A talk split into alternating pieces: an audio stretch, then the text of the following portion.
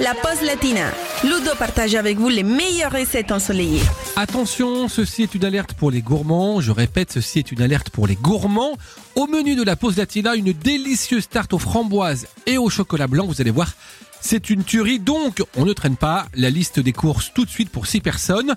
Il nous faut 260 g de farine, 135 g de beurre, un jaune d'œuf, une demi-cuillère à café de sel, 300 g de chocolat blanc, environ 40 framboises, 100 g de sucre et 75 centilitres de crème liquide à 35% de matière grasse. Vous êtes prêts? On attaque la préparation. On va faire la pâte pour commencer. On va donc travailler 125 g de beurre froid, coupé en dés avec 125 g de farine et le sel.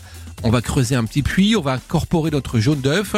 On va ajouter 5 centilitres d'eau peu à peu et on va pétrir. Pour obtenir notre pâte homogène, on forme une boule, on filme et on laisse reposer au frais pendant environ une heure.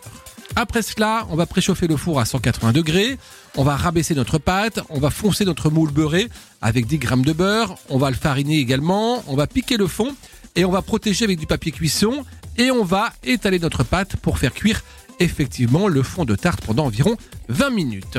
Pendant ce temps-là, on peut préparer la garniture. Donc pour cela, on mélange le sucre, la moitié des framboises. On réserve, on fait fondre le chocolat blanc au bain-marie. On ajoute 15 centilitres de crème liquide, on mélange au fouet et ensuite on va déposer les framboises au sucre sur le fond de pâte. On va recouvrir avec euh, la crème de chocolat blanc et disposer le reste des framboises. On met tout ça au frigo pendant environ deux heures. C'est un dessert, très bien évidemment. Et comme ça, ça vous laisse le temps d'envoyer des textos pour inviter vos amis à la dégustation ou pas, si vous préférez garder cette délicieuse tarte pour vous tout seul.